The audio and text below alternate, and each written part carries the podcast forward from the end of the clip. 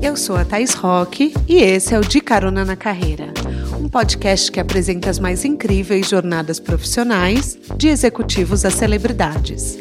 Juntos, nós vamos passear pelos caminhos percorridos por pessoas de sucesso e eu vou te mostrar que o impossível é só uma questão de ponto de vista. Vamos embora? A vida da minha entrevistada de hoje tem aquelas reviravoltas que a gente ama. A Letícia, a história dela começa quando ela viu o preço da faculdade ESPM que ela estava fazendo. Ela se chocou com a mensalidade e falou para a mãe: Eu vou fazer valer cada centavo, eu vou ser gigante. E com isso ela começou a cursar publicidade e propaganda. Ela era uma apaixonada por moda e foi trabalhar com o mercado de publicidade em agências com o objetivo de se aproximar do tema de paixão. Depois ela começou a trabalhar com backstage em TV numa produtora de vídeos ela resolveu mudar para Portugal, onde ela viveu sete anos para viver um grande amor, com direito a um tempo em Dublin estudando inglês, mas a vida deu uma reviravolta. Ela perdeu a irmã, a mãe precisou passar por um transplante e ela resolveu encerrar o ciclo do outro lado do mundo e voltar para cá. Ela trabalhou por cinco anos com moda na Animale, marca que ela ama, e ela começou a ter contato com um público que hoje ela entende bem. Por ser leal ao que sente, ao se ver em um momento de exaustão, a Letícia botou o pé no freio e decidiu parar e reprogramar a rota. Quem nunca sentiu isso, né, caroneiros? Em 2020 ela se viu querendo criar algo novo, mas ela não sabia o que. Ela começou a analisar a sua vida e se deparou com o amor mais puro que ela podia sentir, que era pelo seu pet. É um doar sem esperar nada em troca, algo que a gente não vive com mais ninguém. Então ela se inspirou e começou a Pétua no meio da pandemia, uma marca de moda pet super cool que já está fazendo maior sucesso. Inclusive já conta com investidor. A gente vai falar mais sobre isso hoje. Apertem os cintos que a estrada da Letícia já começou.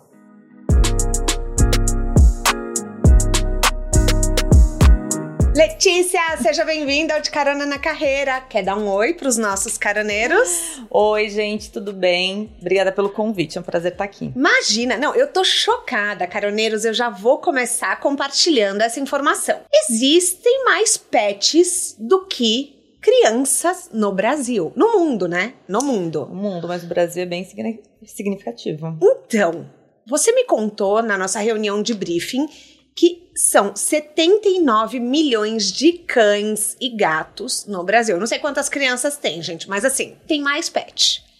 É isso mesmo? Esse número tá certo? 79 milhões? Tá certo, tá certo. O Brasil é um dos maiores países de população, e eu nem tô falando de pet, tô falando de cão e gato, especificamente. Tá. tá. Quando eu vi esse dado, foi no, no meio da pesquisa, assim, quando eu tava entendendo um pouco mais qual seria a intenção da PET, em que lugar a gente ia colocar ela. E me veio esse dado, ele me chocou de cara. Eu falei, meu Deus do céu. Se tinha a, a proporção de cães e gatos versus crianças até 13 anos. Dentro tá. disso. Até 13 anos. 13 anos. Não é nem bebezinho. E a gente está falando de um dado que já inicia em 2013. Desde 2013 já existe uma proporção maior de cães e gatos do que de animais, do que de humaninhos. Uhum. É, a proporção é 79 milhões de cães e gatos para 44 milhões de humaninhos até 13 anos. Então, toda aquela máxima que você já deve ter ouvido de que ah, as pessoas não estão mais tendo muito filho, elas estão trocando o filho por pet, o pet por planta. Uhum. Ela realmente ela existe, assim, isso não está acontecendo só no Brasil, né? Acontece no mundo inteiro. E eu acho que é muito uma é, uma caracterização daquilo que a gente vive hoje, né? essa nova geração, a gente trabalha muito, a gente tem apartamentos menores, a gente é, viaja muito mais, a gente dá muito mais espaço para nossa independência, né? E para as uhum. experiências que a gente quer. E dentro desse contexto, os bebês acabam perdendo um pouco espaço e os pets acabam tendo um pouco mais de relevância, muito porque eles têm essa independência. Até tem um fator que é bem importante, que esse ano que passou foi o ano onde a adoção de gatos foi maior do que a adoção de cachorros. Jura? Juro. E isso, isso, isso acho que diz muito respeito a, a esse momento de independência. Também. Exatamente. É, porque, é o... porque o gato é mais independente, totalmente, né? Totalmente, totalmente. É, as pessoas falam que cachorro é mais carente e que ga... eu nunca tive gato.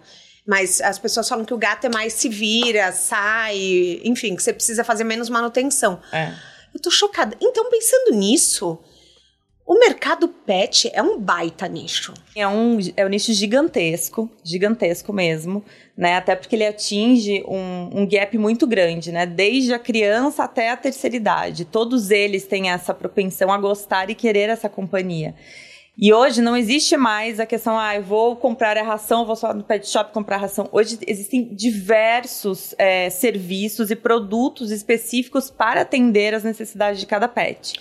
E as necessidades, elas vão desde um acessório... Sim, até carrinho de bebê de pet tem. Ou a uma ozonioterapia, sabe? O que, que é ozonioterapia? É tratamento por ozônio. Então é tipo é reiki que você pode fazer. Tem outros tipos de tratamentos que só eram dedicados aos humanos e que agora os pets têm seu, seu papel, sua vez, assim, sabe? Mas o ozonioterapia é quando o pet tá doente? Tá doente. Ah, tá. Uhum. Ah, entendi. É tipo de tratamento. O que, que você tem visto lá fora que a gente pode dar de dica para os caroneiros que são ideias bacanas de negócios para pet? O que, que você olha e fala, nossa, isso é inesperado, tinha que alguém levar para o Brasil? Então, assim, toda a pesquisa da PETOA, ela traçou muito roteiro por, uh, pela Europa, né? Tá. Entendendo qual era a cultura de lá e de que forma eu ia conseguir instalar uma identidade de moda e de luxo aqui no Brasil. Eu queria entender o que eles faziam lá e de que forma eles faziam, porque a cultura do pet de luxo lá já é instalada, no Brasil ainda não era. E é uma taxa de natalidade menor, né? Muito menor, muito menor. Lá eles realmente têm mais espaço ainda para o pet e eles acabam consumindo mais Uhum. é, para esse segmento. É, e aí, nesse meio do caminho, eu acabei fazendo as minhas pesquisas e eu vi algumas coisas inacreditáveis, assim, principalmente ligadas à tecnologia.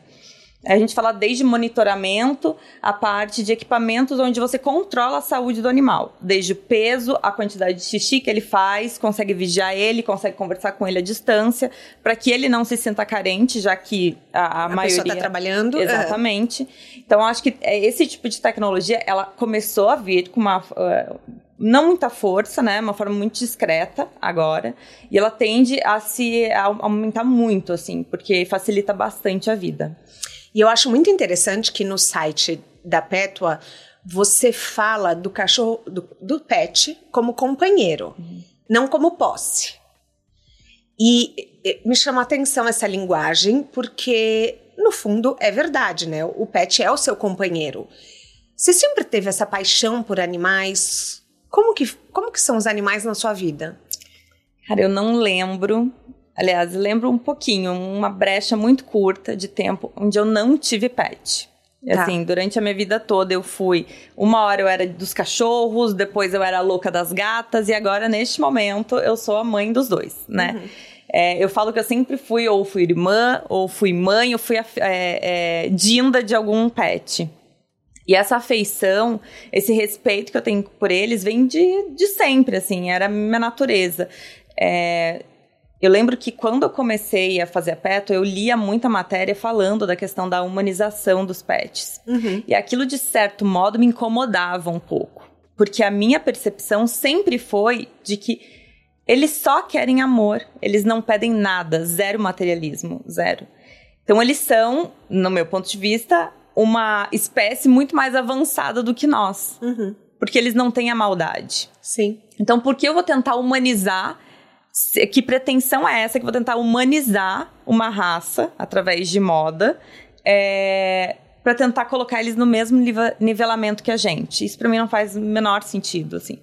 É, e eles, por serem sempre filhos ou irmãos ou fazerem parte da, da minha convivência, eu sempre coloquei eles num lugar muito de direito, assim, sabe? O respeito, a forma como você lida.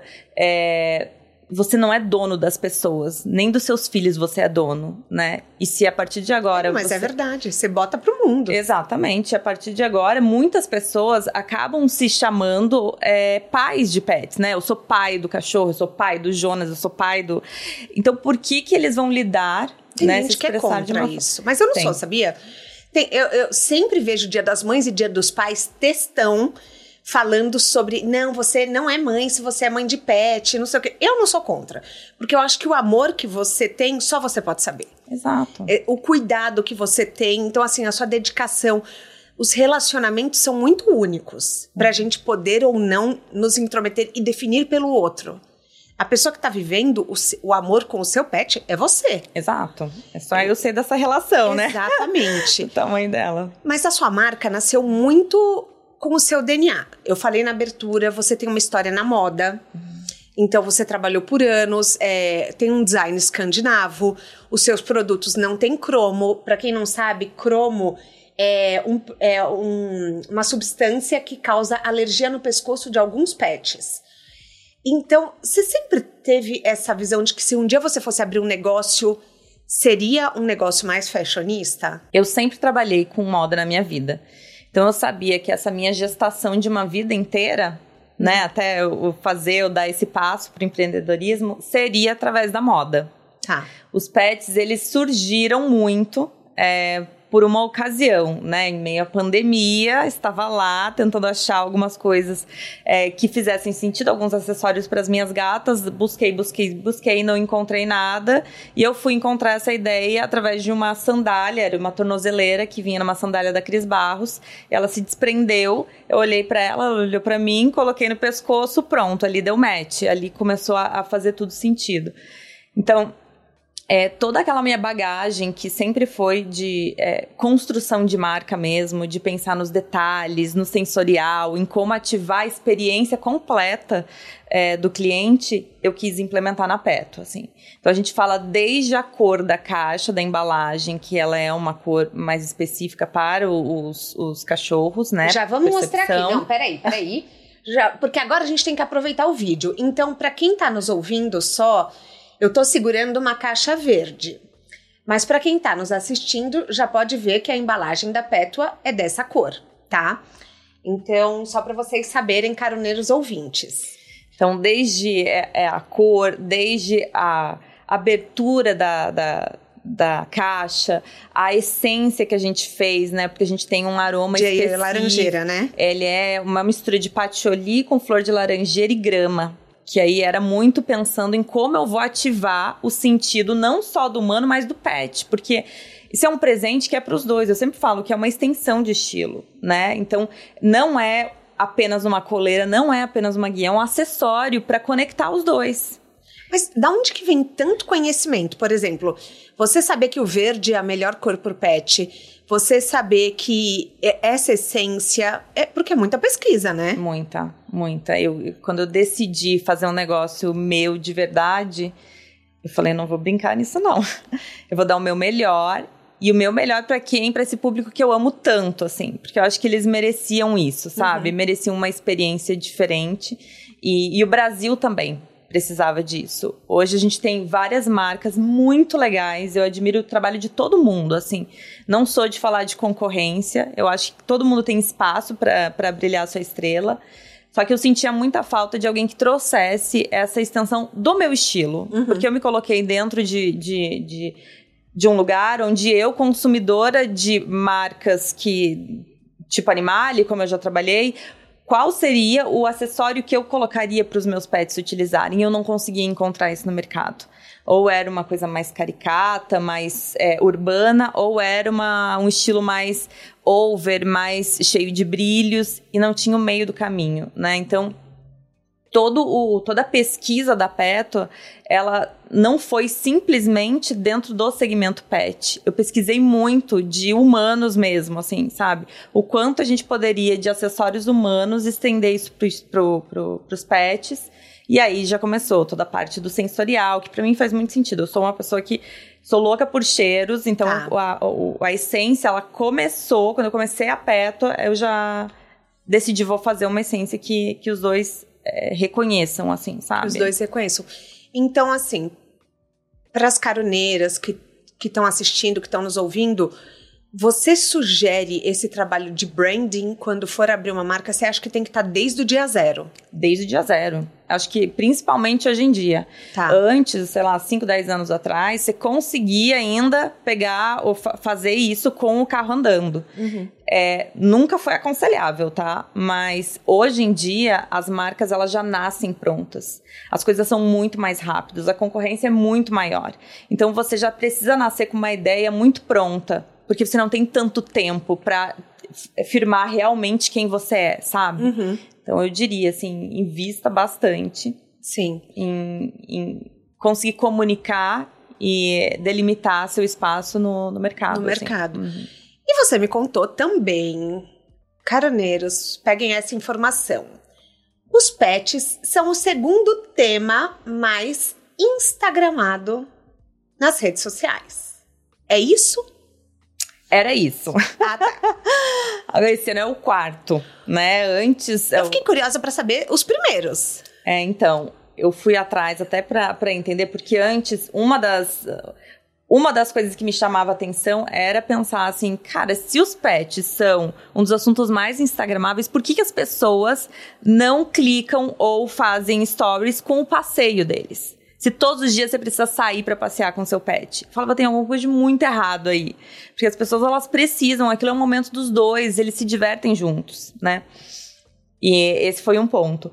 Mas esse ano, quando eu fui pesquisar também, né, quais eram os temas que estavam ainda em grande destaque, que são mais instagramáveis, tem a tal da, da cultura nerd, né, que são os jogos, Tá. que tanto quem faz jogo, quem Faz joga, sentido.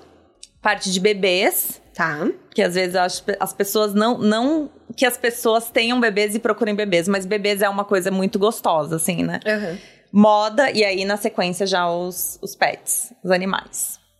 Nossa, eu É uma chocada. relevância grande, né? Não, é uma relevância muito grande. E quando você criou a Pétua, você falou que você queria o iPhone dos pets. Uhum. E você conseguiu. Por quê? É, é muito popular no iPhone gravarem vídeos na internet do chamado unboxing. Uhum. O que, que é unboxing? É quando a pessoa grava a experiência de abrir um produto que ela comprou, que ela ganhou, e posta nas redes sociais.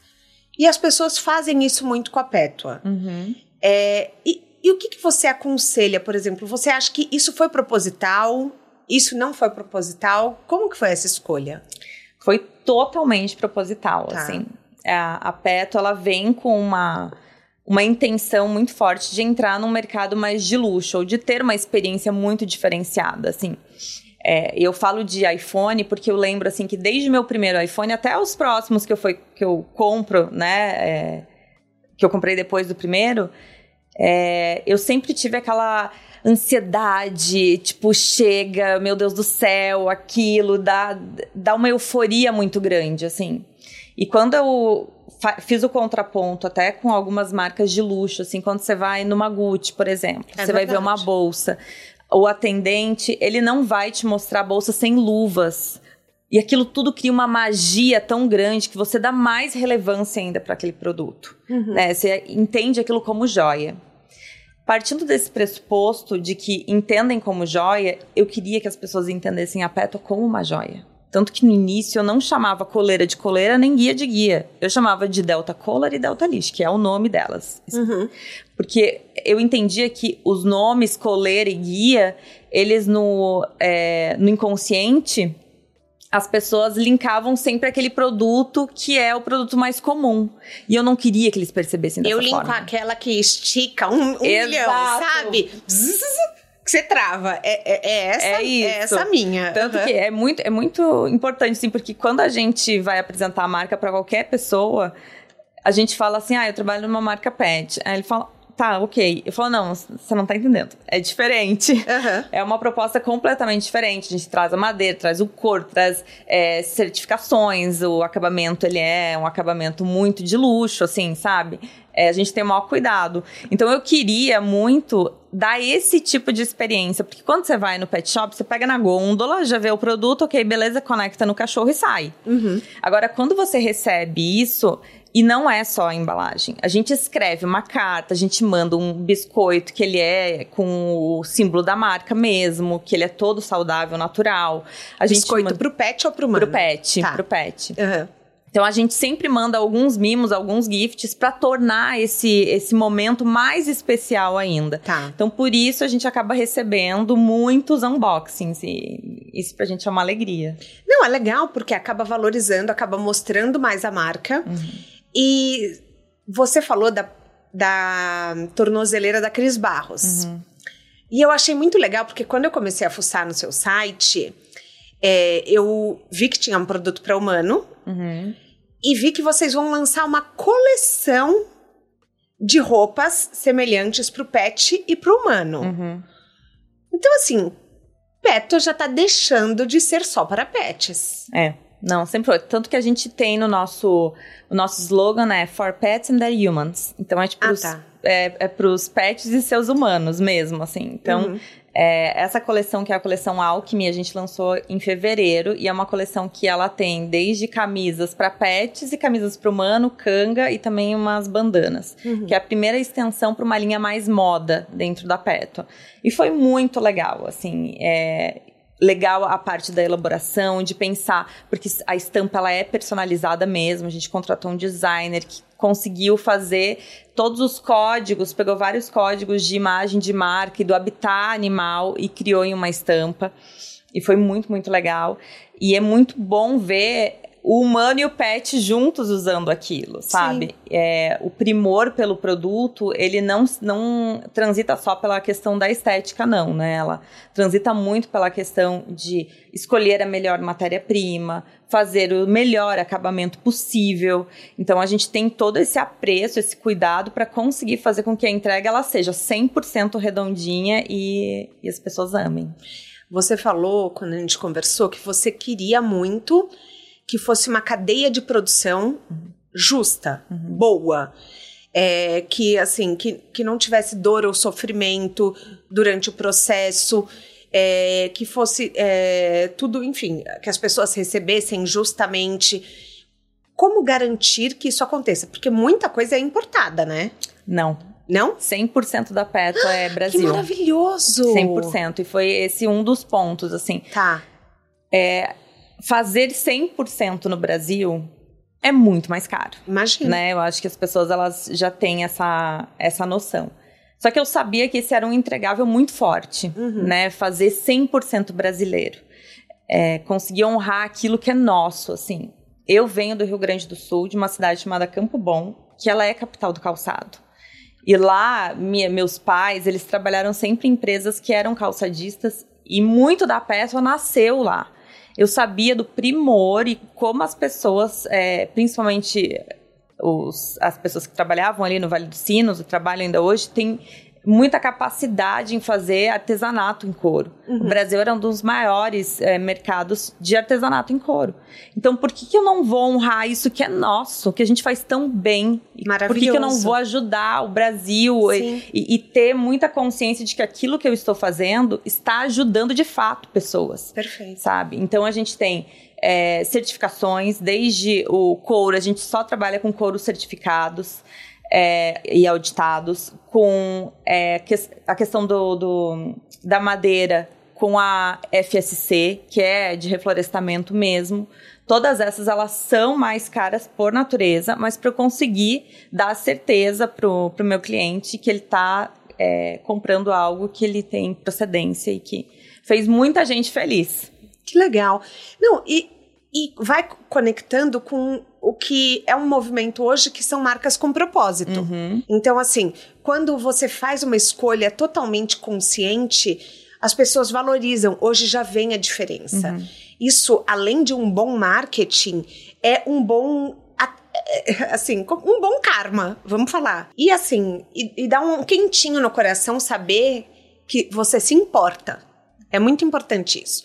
Agora, um fato curioso que eu queria trazer para os caroneiros é que você optou, no começo, por vender em lojas de humanos e não de pets. Uhum. O que eu acho um movimento arriscado. Uhum. Por que, que essa foi sua escolha inicial? Principalmente porque eu sabia que o produto ele teria toda essa, esse entregável, essa embalagem diferente. Ele era um produto, era ainda, né? Um produto que o mercado ainda não está 100% acostumado, porque muitas pessoas têm dúvidas em relação ah, ao couro, se realmente é confortável para o pet, se é durável, se vale a pena, se ele é só bonito, enfim, é- é- são várias barreiras que a gente precisa ir passando, mas graças a Deus estamos indo muito bem nisso. É, e o fato de não apostar em pet shops foi muito porque eu fui acompanhar, assim, né? Como eram alguns pet shops, as pessoas que entravam lá dentro, como era o consumo, de que que era o consumo, né? O maior Uhum. consumo dentro de um pet shop é de alimentação. Tá. E, e normalmente tem muita coisa, muita informação, muitos produtos juntos. E eu queria que a pessoa que revendesse a Pétua tivesse todo esse argumento, esse cuidado na hora da apresentação e ela pudesse apresentar isso num corredor comercial onde a minha cliente estaria. Durante 16 anos eu trabalhei em mercado de moda e eu sempre estive muito próxima do atacado, então eu conhecia esse uhum. mercado. Eu conhecia essas pessoas, essas mulheres, essas lojas. Eu falei, essa pessoa, esse público vai saber vender meu produto. E eles vão fazer com que eu crie ainda mais esse caráter de joia para pet. E deu muito certo, assim. A gente começou na Dona Coisa, que é uma loja no Rio de Janeiro, tá. no Jardim Botânico, é uma loja bem legal. Por é, que a escolha da Dona Coisa? Muito pela curadoria que ela tem, tá. assim. Tá. Ela tem. Não trabalha só com roupas, mas ela trabalha com mobiliários, decoração. Roupas é os 90% dela. É, roupas e calçados mas muito pela questão do relacional. Ela é uma mulher que ela tem uma carteira muito sólida, ela tem marcas muito legais, ela tem um mindset que eu admiro bastante e eu falei, eu quero estar do lado dessas pessoas. E aí até hoje, assim, a gente escolhe muito o ponto de venda pela relação, porque eu preciso saber se a pessoa ela vai realmente conseguir performar, sabe? É, é, é, o filho, né? A gente Sim, quer que trate claro. bem o nosso Não, filho. Mas eu, eu acho super. Eu, eu acho esse tema super atraente e diferente. Uhum. Porque é raro. Quando você falou, me surpreendeu. Uhum. Então, assim, a primeira coisa que, que me vem à mente, por exemplo, seria vender em lojas fitness, porque quem faz esporte não sei, é uma crença minha, talvez tende a ter mais pet. Uhum. Rolou uma pesquisa de público, assim, para escolha? Rolou muito a pesquisa de público para fazer a marca, né? Tá. A gente olhou e até os dados do mercado de quantos pets se tinham é, por família e quais que, eram bom, os pets. Hoje, hoje o Cris, que estava aqui maquiando a gente, ele tem seis pets. Então, é, na hora que ele me falou seis, eu falei, Cris, seis pets? Então, assim, é realmente porque quando a gente vai ter filho, a gente tem um, dois, três, não sei, normalmente. Hoje em dia nem três, né? É, porque financeiramente é, é. inviável. É. Mas assim, então, você tem razão. Quando você pesquisou, conta, desculpa que eu te interrompi. É, não, é. quando eu pesquisei, eu vi que existia, né, esse, essa demanda muito clara uhum. e que eu precisava disseminar ela, assim, falar, eu vou apostar nisso, né, eu vou criar essa cultura. Sim. As pessoas, elas não saem de casa do nada, ah, eu quero comprar uma coleira de couro com os metais que são zamaki, que Não, seja toda a cadeia transparente. gerar o desejo. Exatamente. Então uhum. é muito mais gerar desejo, se comunicar de uma forma que esse público vai entender e vai conectar o estilo de vida deles. E aí, por fim, né, você acaba, eu acabei caindo dentro dessa ideia, que era a ideia de, de iniciar através de lojas e não de pet shops. Hoje a gente tem Hoje pet você shop. vende pet? Sim, a gente tá. acabou de lançar na Fazenda Boa Vista. Tá. Que fica uma horinha aqui de, Sim, de São Paulo. Uhum. E a gente começou a vender lá. E foi ótimo. Assim, acho que ali é um, um exemplo é, claro de que estar no lugar certo na hora certa faz muito sentido, assim, porque a gente atingiu muito público e as pessoas que identificam a Pétua lá, elas, não, isso é, isso é total meu lifestyle, eu vou levar. E elas voltam a comprar. Isso é também um outro dado bem importante. A gente tem uma taxa de recompra muito alta. Legal. Quem compra da gente volta, pra, ah, volta a comprar da gente. Por tudo, assim. E a gente recebe depoimentos muito grandes. Então é uma validação 360 que pra gente é muito importante. Quando a gente vê o preço dos produtos, a gente sabe que é um público A. Uhum. Como foi essa escolha de público? A escolha de público foi muito com base naquilo que eu convivi nos últimos tempos, né? Meu ambiente de trabalho e o público que eu comunicava era um público mais A. E quando eu comecei a fazer a pesquisa para lançar a marca, eu relacionei várias marcas e todas elas brigavam por um público BC. Era como se tivessem muitas marcas brigando pelo mesmo consumidor. Uhum. E pouquíssimas marcas conseguindo atingir um outro que estava em plena ascensão, que é o mercado mais de luxo. Até é importante falar isso, dentro da PETA a gente tem um tripé, né? Que eu falo que é o Delta.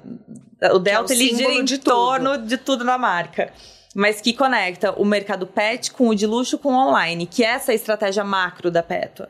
Então, quando eu comecei a olhar e, e acompanhar algumas marcas que são marcas mais high level, o, o, o resultado que elas estavam desempenhando e o papel delas na moda, falei, temos uma oportunidade aqui não vai ser fácil, porque trabalhar com um público de, de luxo já é um, um desafio grande. Você precisa ter um entregável muito uhum. grande. Sim. É, mas é isso que eu quero. É para isso que eu quero me dedicar, assim. E, e deu muito certo. Sou muito feliz com essa escolha. Vamos falar suas redes sociais? Aonde você tá? LinkedIn, Instagram, TikTok, Facebook, aonde você e a Peto estão? Eu estou no LinkedIn e no tá. Instagram. E no Facebook pra família, não divulgo nada, assim, tá é bem fechado. É, o meu Instagram é Lesewald, L-E-S-E-W-A-L-D. Tá, eu vou deixar o link no descritivo do podcast. Isso, e o da Pétua, a gente tá em todos. A gente tá no LinkedIn, a gente tá no Instagram, no Facebook, a gente tem site. Tá. É, e todos eles é Pétua Brasil. Tá, perfeito. Petua com W, tá, gente? Isso, e o site é, é petua.com.br. .com.br, perfeito. As nossas, você já sabe, arroba Thais Rock. E se você quiser assistir o podcast, agora é possível através do YouTube ou do Spotify. Mas continua sendo possível só ouvir através do Deezer, do Apple Podcast, da Aurelo e de todas as outras plataformas. A Amazon, estamos em tudo. Gratuito e também a nossa newsletter que sai toda sexta-feira. Se você quiser se cadastrar, o link está no descritivo do podcast.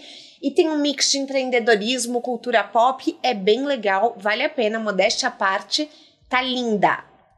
Então, agora eu queria falar um pouquinho com você sobre investimento. Você recebeu investimento que é o que muita gente quer quando vai montar um negócio com menos de um ano de uhum. empresa. Uhum. Como que foi? É, você saiu buscando, pessoas vieram interessadas? Como que aconteceu? O fato de investidor, ele veio desde o início, assim, eu sabia que ah, eu precisava formatar a marca para ter investidores. Ah, né? entendi. Então, esse desafio que foi sair de uma CLT onde eu era 100% marketing e virar uma empresária onde precisei entender do 360 foi bem desafiador, assim.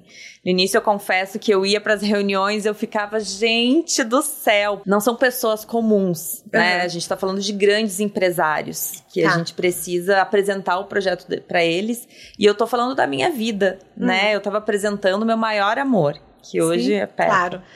E e eu adorei, porque assim, o primeiro momento eu fui nervosíssima, nervosíssima para a reunião.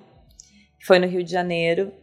E de lá eu saí com uma felicidade do tamanho do mundo, assim, porque eu acho que é Você já recebeu o ok na hora? Não, ah, eu tá. nem recebi o aporte deles. Tá. Mas para mim foi muito mais um, um momento de quase consagração, assim, sabe? Sei. Falando do esplendor de falar do meu negócio e falar assim, cara, eu tenho certeza que eu quero isso pra minha vida inteira. Que de ótimo. tanto amor.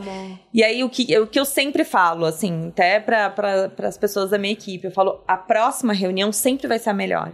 Porque uhum. eu falo com tantas pessoas incríveis e todas elas acabam deixando um pouquinho da sabedoria delas para eu aplicar na próxima reunião também, sabe? Então é, é, é, desafiador, sim, é bem desafiador.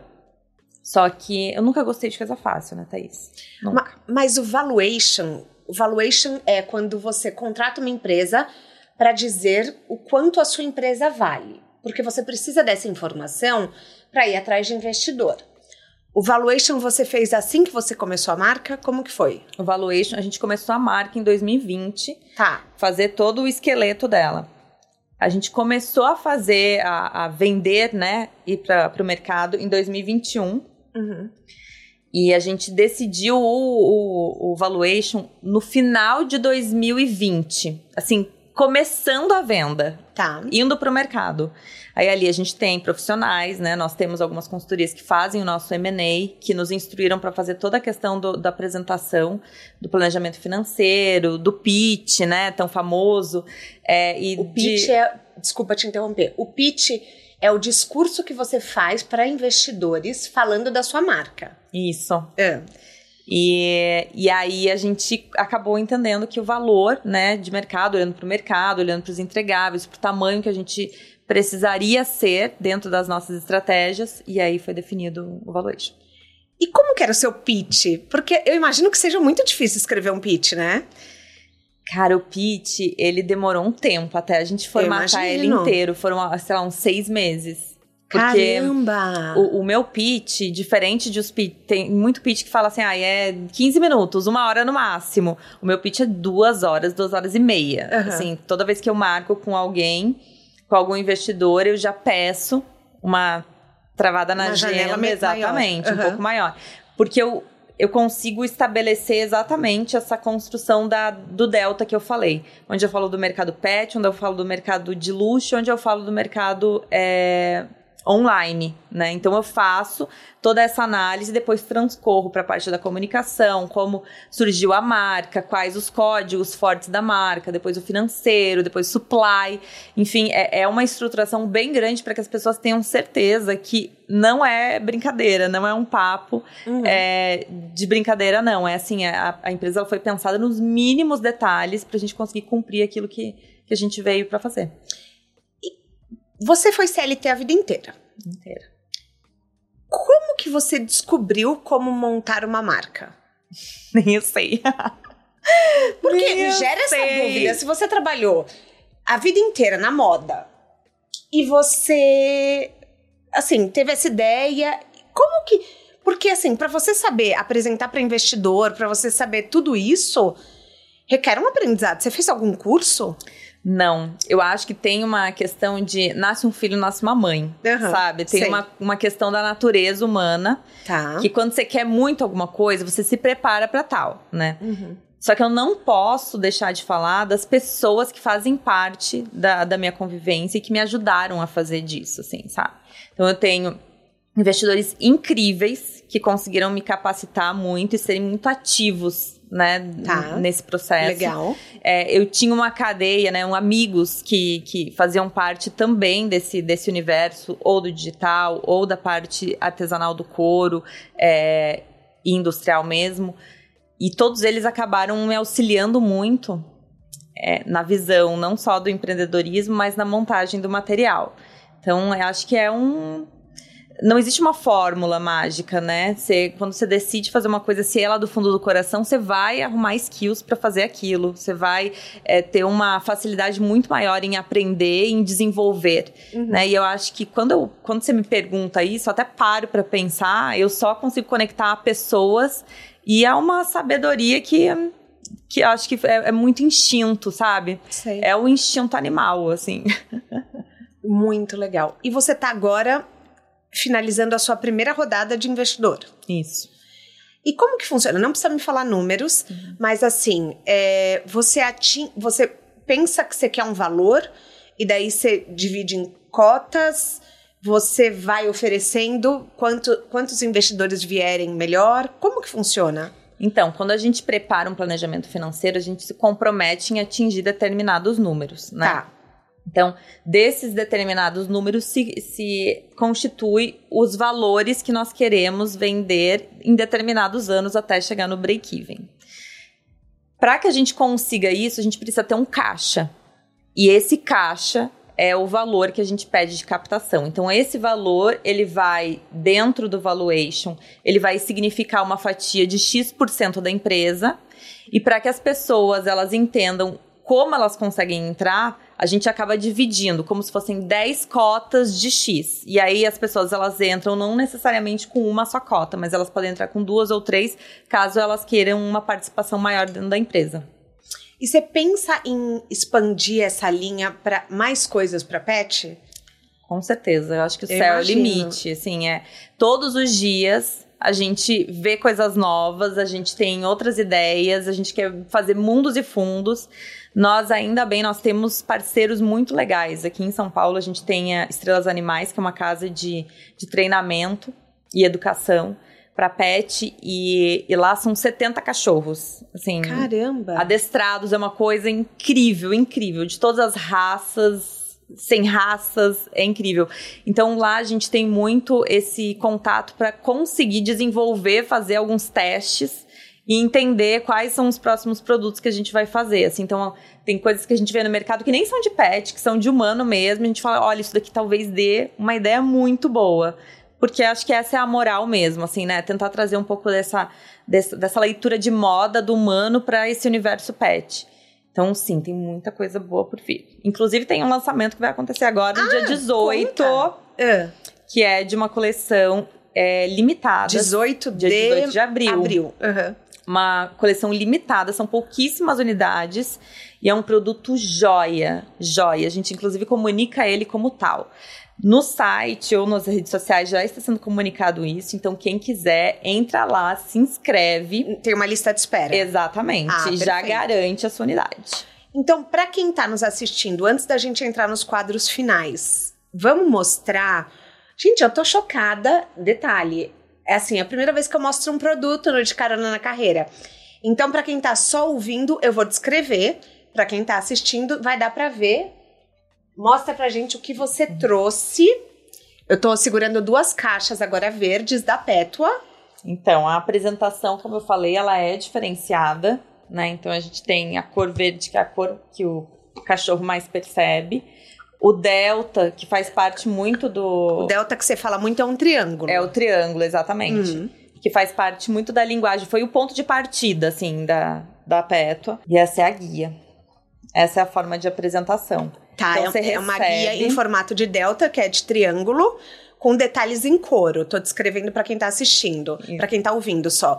Então, é uma guia que tem um metal prateado e também um rolinho que é pra guardar Isso, para colocar os saquinhos coletores. de couro. Então, Sim, o que, que a gente entendeu, assim, é, nós queríamos com um produto fazer algo que fosse compacto, ou que você não precisasse ficar com a sacola na mão, com a guia enrolada no pulso, machucando. A gente queria um, um, um passear confortável e bonito. Instagramável, 100% instagramável. Perfeito. Então a gente está falando aqui de uma madeira, essa madeira em questão é a Tawari. A gente trabalha com a Tawari e também trabalha com a Marfim. A Marfim ela tem um filete em buia. É, ambas de reflorestamento, todos os nossos metais eles são Zamaki, que aí é um metal mais resistente, metal utilizado na moda, que ele tem uma aparência mais de, de semi-joia mesmo. O couro, ele é um couro é, atanado, que a gente chama, né? Que é um couro mais resistente. Tem uma, um filete de...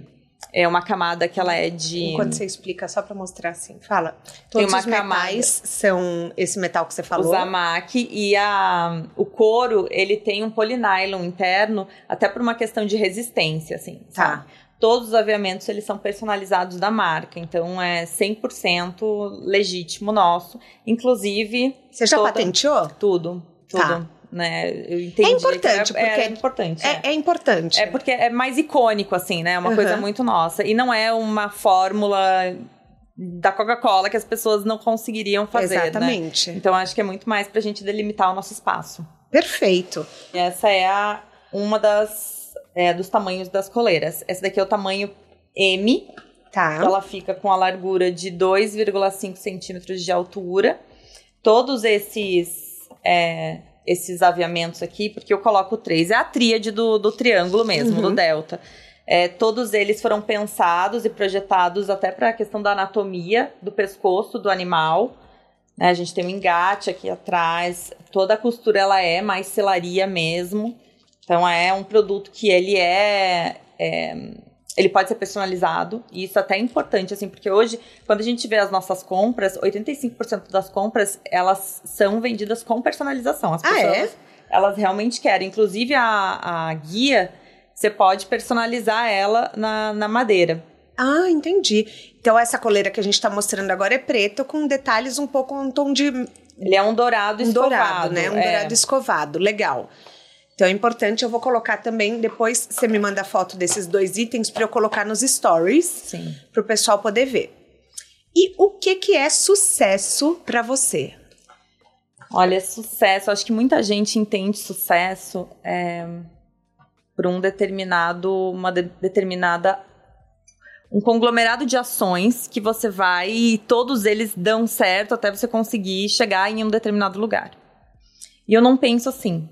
Assim, eu sou uma pessoa que eu sempre é, vibrei muito por cada conquista, sabe? Eu acho que até mesmo no mercado da moda tem muita gente que pelo tempo, pela loucura, assim, porque o, o glamour ele só da porta para fora, assim, Uhum. né? A gente trabalha demais.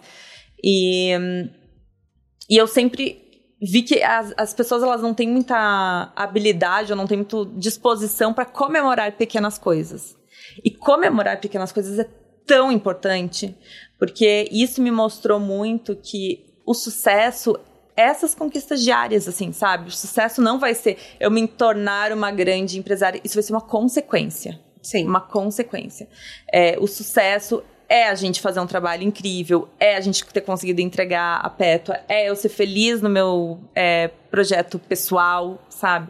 É, inclusive, a gente acabou de, de, de fazer uma parceria com o Bruno Galeasso, né? Ele entrou em contato com a gente, queria é, coleiras para todos os pets deles. A gente mandou para todos e agora, inclusive, a gente está num desafio para fazer para as cabras. Uhum. Desafio das cabras da Peto. Isso para mim já é um sucesso. Sim. O simples fato de validação é um sucesso. Quantos pets ele tem? Ele tem sete, ah, oito, tá. oito. Caramba! Nossa, parabéns! Muito. Não, é, é, bem legal. Então, essas conquistas diárias, elas precisam ser, ser motivo de sucesso, claro. entendeu? Elas precisam ser comemoradas. Comemoradas, eu, é, eu concordo é isso muito com você. A gente fica esperando a linha de chegada e às vezes acaba não valorizando toda a trajetória, toda a corrida, né? É, não, e às vezes a linha de chegada ela muda de rota no meio do caminho. É, na verdade a linha de chegada acaba às vezes virando um pit stop. Exato. Para uma outra coisa que você vai Exato. querer mais para frente. Uhum. É isso, é, tem um, um, alinhamento de objetivos também que acontece constantemente. Uhum no decorrer da rota, né? É. Então acho muito importante você falar isso. E a gente tem um quadro aqui que chama pneu furado, uhum. que é assim: toda estrada tem seu erro, que às vezes esse erro acaba sendo bom pra gente, e a gente acaba falando, nossa, graças a Deus que ele aconteceu. Que erro que foi maravilhoso na sua vida? É, eu não sei se eu interpreto como erro, tá? tá? Isso é uma coisa de natureza de Letícia. Tudo aquilo que não deu certo, para mim, não, não deu ruim. Tá. Tinha que ser daquele jeito e eu aprendi de alguma forma daquele jeito, uhum. assim. Então, é, eu acho que durante a minha carreira inteira, assim, eu trabalhava em marketing, né? No marketing das, das empresas. Pela é, demanda, que era muito gigantesca, né? A galera que era muito extrovertida a gente acabava se fechando dentro de um núcleo. Então, se vivia muito o núcleo do marketing. Ah. Quando eu decidi ser empresária, eu entendi que o núcleo do marketing era os 30% do que eu precisava saber. E aí, quando eu olho para trás, eu falo assim: nossa, gente, eu precisaria ter transitado mais, ter entendido mais de todos os setores, porque tudo isso teria facilitado muito o meu caminho. Legal, você eu Inclusive, isso. eu falo assim: é, quando as pessoas falam, cara, se você tivesse um poder hoje de, de institucionalizar alguma coisa no Brasil, o que, que você faria? Eu colocaria de certeza uma classe de empreendedorismo na grade escolar, porque isso aí é uma questão de é, abertura de mente, sabe? Uhum. As pessoas elas se tornam mais preparadas para a vida depois que elas entendem todos os pontos que elas precisam cumprir é, dentro do seu âmbito é, é, é, profissional, sabe? Inclusive as suas decisões elas são mais assertivas depois que você entende o todo. Então, acho que o, o, erro, que eu não acho que é erro, porque naquele momento eu era felicíssima fazendo o que eu fazia, foi não ter me aberto tanto para outras frentes de negócio e ter me preparado melhor. Isso com certeza encurtaria um pouco o tempo de preparação que eu tive para perto. Muito bom. Na sua mala de viagem, um livro, um filme, um documentário ou um TED Talk, não precisa ser sobre carreira, mas que você sinta que mudou sua vida de alguma forma. É, eu amo biografias, tá? tá? Eu acho que quando a gente vai pra história de vida real, para mim faz muito mais sentido. Muito mesmo. Mas tem um filme que eu já assisti pelo menos umas 12 vezes. E ele me dá uma sensação muito boa, assim, muito boa mesmo. Porque se, se tem uma coisa que eu acho, né? Às vezes a gente falando de nós mesmos é, não é a percepção que o outro tem, mas eu acredito que as pessoas elas me enxerguem assim. Eu sou zero lamentações. Uhum. Zero. Eu acho que botou o problema no meu colo, cara, vamos transformar ele numa coisa incrível e tá tudo bem. Se chegou até mim, tá tudo bem. E eu acho que tem um, um, filme que ele retrata muito essa coisa de, tipo, estou disposto a fazer qualquer coisa e eu não vou grilar com, com qualquer problema que acontecer, que é o Forrest Gump. Tá. Pra mim ele é incrível, é um cara que ele simplesmente vai ele, ele não tem essa pretensão, essa malícia, ele simplesmente é o que ele é. E para mim é muito incrível ver que são poucas pessoas, né, que, que se predispõem a isso, até muito por conta de ego, né, e tudo mais. Mas, até porque ele vive muito essa coisa do, do sentimento, né, Sim. do emocional dele. E eu acho que é um, é um filme meio eterno, assim, sabe? É lindo, Aquela coisa do, é do aprendizado constante, quando você tá numa fase que é muito caótica, você para, assiste e relaxa, assim, sabe? Fala, não, para, deixa eu dar um freio aqui, deixa eu repensar minha rota, ver se é realmente isso. E tem um livro que, gente, quando eu tava no, no, na livraria, ele me pareceu bobinho, porque ele é finíssimo, é barato. E eu falei. Melhor ainda. É, eu falei, gente, mas será? E o cara da livraria olhou para mim e falou assim: leva, porque é muito bom. Eu falei, tá bom, eu tava num trânsito, tava no aeroporto, tá? Só deu tempo de chegar e acabar o livro. Se chama O Melhor Vendedor do Mundo.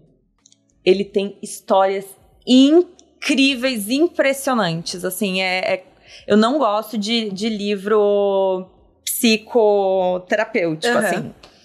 Mas aquele de lá, ele é incrível. Ele tem cada capítulo, ele tem mensagens incríveis. E eu fotografava e postava nos meus stories. Uhum. E as pessoas perguntavam, por favor, quero saber qual é esse livro. Então, acho que ele é aquele livro de cabeceira que precisa ficar ali para de vez em quando você dar uma lida.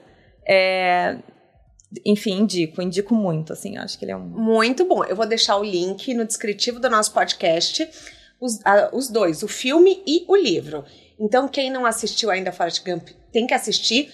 E depois que eu ler esse livro, eu dou opinião para vocês, porque com certeza me interessou. Letícia, a gente chega ao fim da nossa carona. Eu queria Ai, muito que... te agradecer, porque assim, é, eu nunca tinha falado do universo pet aqui. Tem mais de 130 episódios.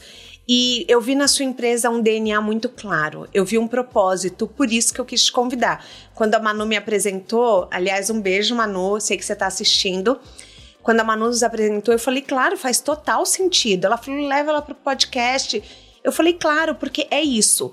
A gente vê a sua paixão. Parabéns. Ai, obrigada. É um prazer estar tá aqui. Me honra muito saber que a Peto é a primeira marca pet a participar do podcast. É, falaria mais mil horas aqui contigo. Você é uma querida. Ah, Admiro demais seu trabalho. E é um prazer estar tá aqui falando do meu grande amor, né? Da Peto. Obrigada. Imagina. O De Carana na Carreira tem a consultoria de conteúdo do Álvaro Leme, a supervisão do José Newton Fonseca, a sonoplastia edição do Felipe Dantas e a identidade visual do João Maganin. Todas as dicas que a gente abordou até aqui estão no descritivo do podcast e agora dá para você nos assistir no YouTube e no Spotify. Mas fica tranquilo que também dá para ouvir e é tudo gratuito. Bora lá no Instagram falar mais sobre o episódio de hoje. A gente volta na próxima semana com mais um de Carona na Carreira. Um beijo grande.